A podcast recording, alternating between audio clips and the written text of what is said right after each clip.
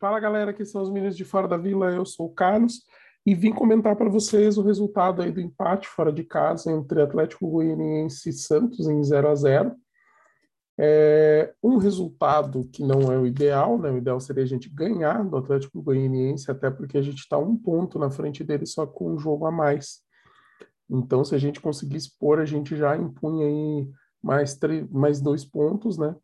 A gente ficaria três na frente e teria que obrigar eles a ganharem o jogo próximo para encostar na gente de novo. Mas dos males o menor.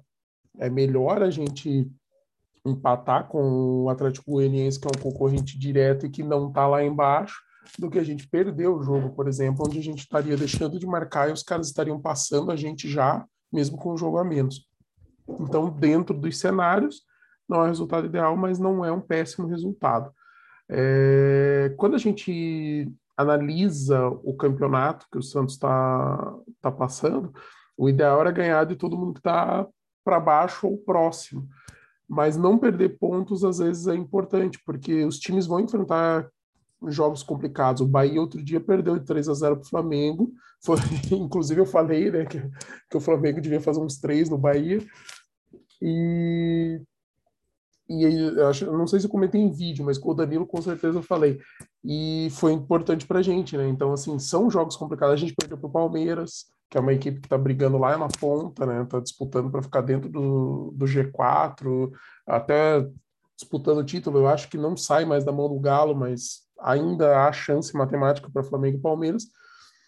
Então, dos males o menor, a gente jogou dentro do possível é uma partida que foi muito prejudicada, cara. O gramado estava totalmente encharcado, teve muito pouco futebol, teve muito chute, briga, luta, correria, bola alçada, bola enfiada, mas futebol, futebol mesmo, foi pouco. De vez em quando teve algumas trocas, alguns toques e tudo mais. O jogo até foi atrasado, demorou 10 minutos para começar antes. É, até os juízes aproveitaram para trocar de camisa, eles entraram de uniforme azul, mas o, o goleiro do Atlético Goianiense também estava de azul. Aí eles colocaram o uniforme amarelo para ter o contraste maior. Até enquanto eles estavam fazendo isso, é, foi esperado para ver se secava um pouco o campo.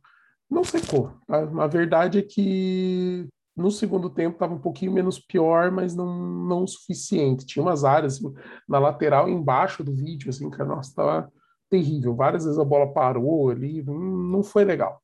Foi bem complicado para os times jogarem. O Santos que foi para a campo com o João Paulo no gol, Kaique, Luiz Felipe Danilo Bosa na zaga, Madison, Zanocelo, Felipe Jonathan, Pirani e Moraes na esquerda, e no ataque, Ângelo e Marcos Guilherme. E por que, que o Ângelo jogou e o Marinho não? O Marinho teve sintomas de gripe, então o time preferiu poupá-lo, é, verificar, né, fazer observação, até porque a gente ainda está durante a pandemia, a gente ainda está é, vivendo aí a, a epidemia do coronavírus, então por precaução, pela saúde do Marinho, pela saúde do grupo e por todos os protocolos, foi preferido que o Marinho não jogasse, e ainda mais com esse campo pesado, chuva, né? De repente o Marinho está só gripado, a gente coloca em campo, piora o quadro dele, a gente não pode contar ele na sequência. Esse foi o time que entrou em campo. A gente ainda teve várias substituições no segundo tempo. O Zanocelo saiu, entrou o Sanches, o Pirani saiu, entrou o Raniel. É, saiu o Moraes e entrou o Balieiro, isso mais para o final. Entrou o Camacho no lugar do Ângelo. Entrou Lacava, Lacava entrou, é quase como se não tivesse entrado, porque mal pegou na bola. Lacava entrou no lugar do Marcos Guilherme. É, o que, que, eu posso dizer do Santos? O Santos defendeu bem, conseguiu anular a maioria das jogadas, não, teve um ou outro lance de perigo só do Atlético Goianiense, mas criou muito pouco, foi pouco demais. E com um campo encharcado desses, o Santos não chutou a gol, cara. Para não dizer que o Santos não chutou a gol, a gente teve um chute do Moraes aos 11 do primeiro tempo. Só. De verdade, cara. O Santos teve poucas chances. É... Aos 24 do primeiro, ainda o João Paulo fez a defesa numa cobrança de falta do Atlético Goianiense. E aos 44 do primeiro, a gente teve uma chance, onde teve o um cruzamento para a área, depois uma falta. A bola passou por todo mundo e o Bosa não conseguiu chutar e ele estava sozinho com o gol aberto, ele poderia ter tentado dominar, poderia ter tentado finalizar de esquerda, ele tentou de direita, a bola passou um pouco, batendo nele e saiu. O Bandeira deu impedimento, mas teve um ângulo que mostrou que ele não estava, ele veio de trás. Então, se a gente tivesse mandado para o gol, ia ter revisão e o gol ia valer, e talvez fosse o gol que selasse o resultado do jogo, porque não teve muito mais que isso, nem por parte do Atlético Goianiense. No segundo tempo, e assim, é isso mesmo que eu estou falando para vocês, foi só isso no primeiro tempo. No segundo tempo, aos 13 do segundo, o Atlético Goianiense teve a chance do jogo, teve um chute para dentro, acho que foi o André Luiz até que chutou o jogador do Atlético Goianiense. Ele ele chutou e o Kaique estava lá embaixo da trave, tirou de cabeça o que era para ter sido o gol do Atlético Goianiense. Então o Kaique salvou o Santos, glória. É, aos 23 do segundo, teve uma jogada que o Atlético Goianiense ficou pedindo pênalti, mas não foi. O jogador do Santos nem tentou evitar até o contato. Foi um daqueles lances assim que a bola já tinha passado pelo jogador do Santos, daí passou pelo jogador do Atlético, o jogador do Atlético Goianiense passou pela linha da bola, o jogador do Santos tira o pé para não pegar no jogador, o jogador se atira, aquela palhaçada lá do que a gente vê muito em futebol, cara, no Brasil mais, ainda argentino também, essa catimba bizarra cara, eu fico muito triste quando eu fico vendo esse tipo de coisa, sabe? Para mim não, não rola. Eu acho que é muito drama por pouco, cara. E aos 30, a gente teve um chute do Atlético Goianiense, um chute cruzado que passou raspando a trave do Santos. Essa daí, se vai no gol, já era. E foram as grandes. Foi tudo isso que aconteceu no jogo. De resto, foi muita briga, muita luta, muita tentativa. É... Uma coisa que, que aconteceu: o Atlético Goianiense ele foi um pouco mais consistente no primeiro tempo, mas o Santos conseguiu jogar um pouco mais no primeiro tempo. Teve um pouco de troca de bola, teve essas chances que eu, que eu mencionei, né? Então o Santos até tentou uma, é, duas vezes, assim, com mais perigo, mas no segundo tempo, cara, esqueça. Não teve. O Santos jogou muito pouco no segundo tempo, principalmente a partir ali dos 25, 30, que daí só deu o Atlético Goianiense. O Santos tinha horas que parecia que o time tinha desistido. Os caras pegavam a bola e ninguém corria, ninguém ia para frente para tentar armar uma jogada, eles ficavam tocando a bola devagar, tentando dar uma cozinhada no jogo. Cara, horrível ele ver isso. Eu entendo, campo pesado, desgaste, mas assim, se você tem substituição e os jogadores estão entrando, esses que entram tem que cumprir, né, cara? E cumprir o que se espera do time do Santos, independente se você é titular ou reserva. E foi triste de ver, assim, cara. Eu não gosto de falar mal, assim, individualmente de jogador, porque, é, cara, é, ele é uma pessoa, sabe? Então, assim, a gente começa a falar mal, você está prejudicando ele, a família dele, as pessoas que estão próximas ali, que confiam nele, que dependem muitas vezes dele. Mas, cara, tem jogadores que tá difícil, cara, de defender. É, não, não entendo que é uma crítica, assim, mas tem horas, assim, que, que é pesado. Por exemplo, o Raniel. O Raniel é um cara que, cara, ele precisa de mais tempo de jogo para reencontrar o futebol dele. Ele tá muito fora, o timing dele é outro em relação ao time, ele não consegue fazer jogadas. Aí, tipo, ele domina uma bola de costas, ganha uma de cabeça e é só o que ele faz toda vez que ele entra, cara sabe? Não dá, o cara não consegue jogar. Então, talvez ele precise de minutos em outra equipe, tentar reencontrar o futebol dele com mais tempo, de repente jogando uma Série B ou sendo uma peça importante de uma equipe um pouco que, de uma qualidade um pouco menor, que precisa de um jogador como ele, para ele reencontrar esse tempo, reencontrar o ritmo de jogo e quem sabe ajudar o Santos no futuro ou mesmo não ajudar mais e sair, sabe? Eu gosto dele, eu, antes dele ter essa última lesão, ele estava começando a engrenar, teve a lesão, e infelizmente as lesões acompanham a carreira dele. Triste de ver isso. É, quem mais que eu posso falar?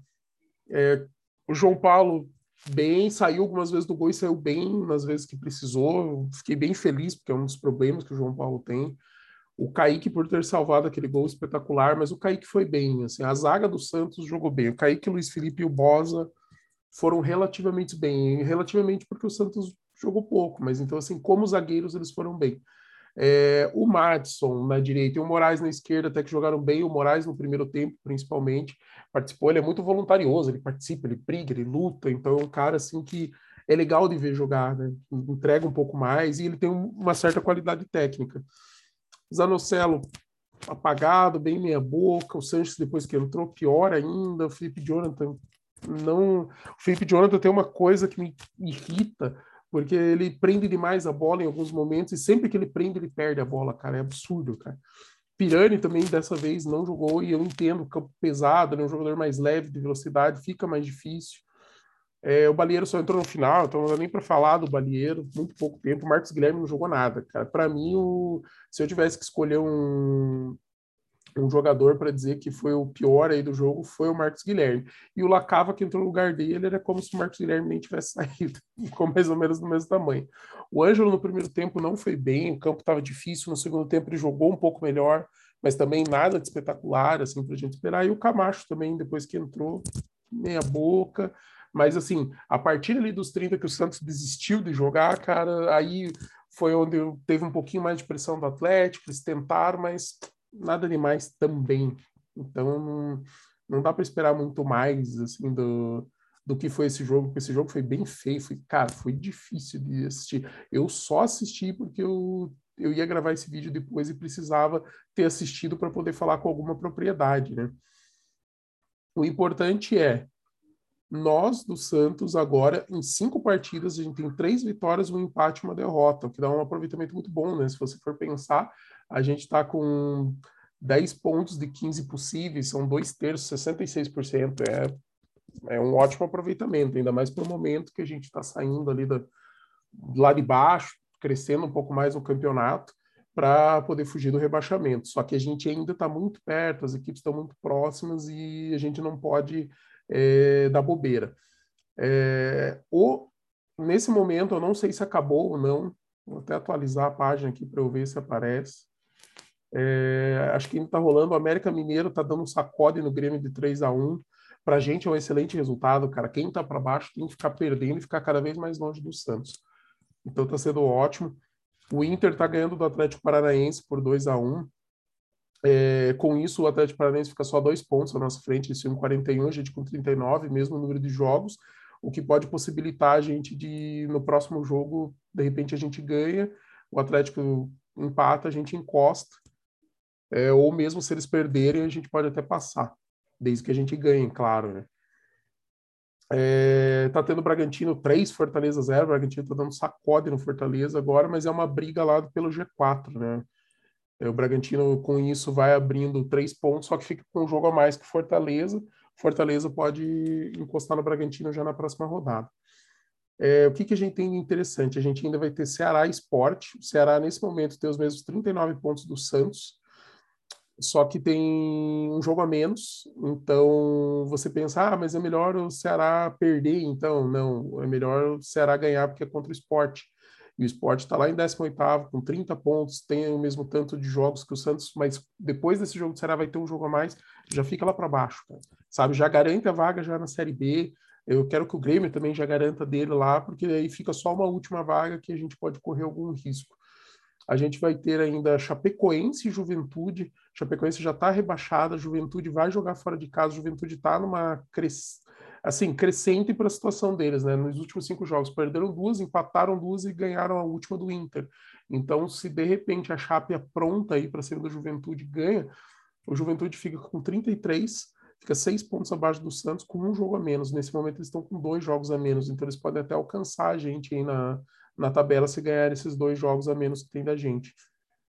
Então é torcer aí para Chapecoense dar uma força para gente. De repente até um, arrancar um empatezinho, manter os caras lá embaixo ainda, só um pontinho, tá bom demais. E a gente vai ter Bahia jogando contra o Atlético Mineiro. Bahia joga em casa, mas está jogando contra o líder do campeonato que está buscando esse título e está com um time que está jogando muito bem. Então, se tudo der certo, o Atlético Mineiro ganha do Bahia na Bahia e a gente consegue aí deixar o Bahia três pontos abaixo da gente, com o mesmo número de jogos, né, depois do jogo contra o Atlético Mineiro, e a gente daí tem um respiro, né, porque daí a gente estaria três pontos à frente do primeiro fora da zona de rebaixamento, que é bem bacana. A gente ainda vai ter um Corinthians e Cuiabá, e eu sei que a gente não consegue, mas é melhor que o Corinthians ganhe do Cuiabá, porque o Cuiabá nesse momento está com o mesmo número de pontos, com um jogo a menos. Se o Cuiabá perder para o Corinthians, a gente fica empatado em pontos, mas fica na frente porque tem uma vitória a mais. E a gente ainda tem o jogo de São Paulo e Flamengo. É, cara, seria muito bom se o Flamengo ganhasse o jogo de São Paulo, porque o São Paulo fica esse pontinho atrás da gente com o mesmo número de jogos. Então a gente começa a ganhar gordura em relação a todo mundo que está lá embaixo. Próximo jogo do Santos, quarta-feira, sete da noite, Santos contra a Lanterna Chapecoense na Vila Belmiro. Galera, esse jogo a gente não pode nem pensar em não ganhar. Assim, temos que fazer pressão, temos que ir para cima, temos que moer. E é lógico, 1 a 0 gol de zagueiro aos 47 do segundo, tá tudo certo, mas temos que fazer os três pontos. Porque é um time que já está rebaixado, é o pior time do campeonato, não, não restam dúvidas e a gente tem que se impor jogando em casa, com torcida, com a força do nosso elenco, provavelmente com a volta de vários jogadores aí. O, o Marinho provavelmente já deve voltar, a gente deve ter o Diego Tardelli talvez de volta em campo, o Lucas Braga talvez não ainda. O Lucas Braga está sendo falado que é bem provável que ele volte na rodada seguinte, quando a gente tem um clássico fora de casa contra o Corinthians, que vai ser um jogo bem difícil é, mais contra a Chapecoense a gente tem que se impor, porque aí a gente já pularia dos 39 para os 42. Com 42 pontos, em teoria, mais uma vitóriazinha, a gente chega aos 45, que é um número que todo mundo fala, mas como eu e o Danilo a gente prega, o 46 é o ideal, porque ninguém nunca caiu com 46, então é garantido. É... E esse campeonato tá muito parelho, essa briga embaixo, tá bem difícil, assim, de, de ter um destaque de alguém dar uma desgarrada e deixar uma galera lá para baixo está muito próximo, sabe? O Grêmio tem 29, só que tem um jogo a menos. O Juventude está com 33, tem dois a menos. O Bahia está com 36, é três a mais que o Juventude, só que tem um jogo na frente do Juventude, sabe? Aí tem o São Paulo com 38, o Atlético Goianiense com 38, Ceará, Cuiabá e Santos com 39, sabe? Tipo, tá muito próximo, assim. Até ali o, o Santos a gente está brigando muito próximo ainda da zona de rebaixamento. A partir do décimo com o Atlético Paranaense, aí já tem dois pontos de vantagem para o Santos, a coisa já dá uma distanciada de leve.